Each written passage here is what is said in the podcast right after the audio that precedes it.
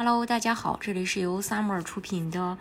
加拿大移民，我是 Summer，欢迎大家在听节目的同时发弹幕、写评论。想了解更多的移民资讯，可以加微信二四二二七五四四三八，或者是关注公众号“老移民 Summer”，关注国内外最专业的移民交流平台，一起交流移民路上遇到的各种疑难问题。让移民无后顾之忧。七月二十五日，加拿大移民局官网公布了最新的数据，截止到二零二三年六月底，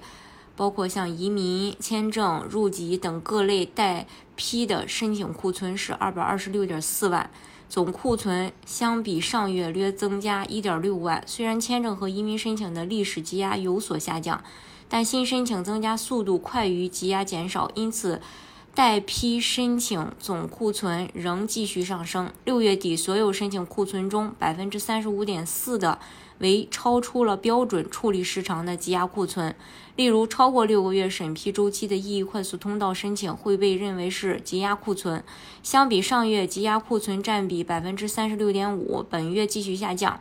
积压库存占比下降的同时，各类积压申请总数纷纷下降。虽然上个月积压数量出现反弹。这个月重新回到下降趋势。二零二三年的六月，嗯，入籍申请积压下降最明显，一万移民申请零点五万和签证申请零点三万的积压数量也都有所下降。移民局的目标是将积压库存比例控制在百分之二十，只允许部分特别复杂或需要。补料的申请超出标准审呃这个审批时长，移民局在签证审理量上继续创造记录。二零二二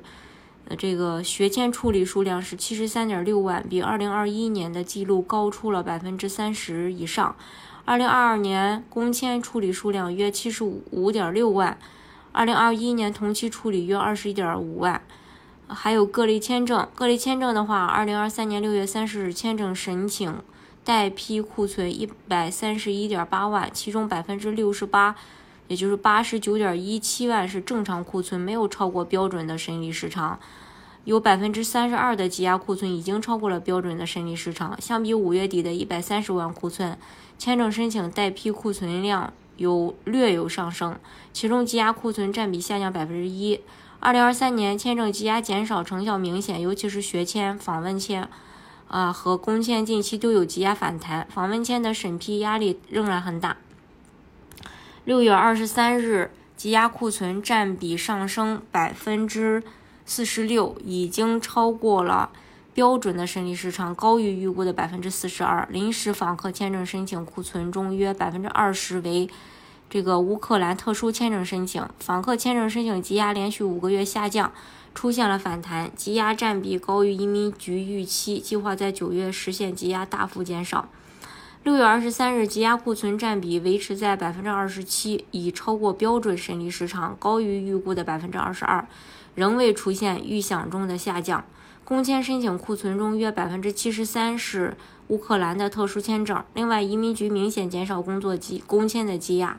三月曾提前实现百分之二十的积压目标，近几个月积压又回弹。为满足九月开学季留学生正常入学，移民局可能将更多审批精力从工签转到学签。移民局表示会优先审理基础行业、基础岗位的工作签证。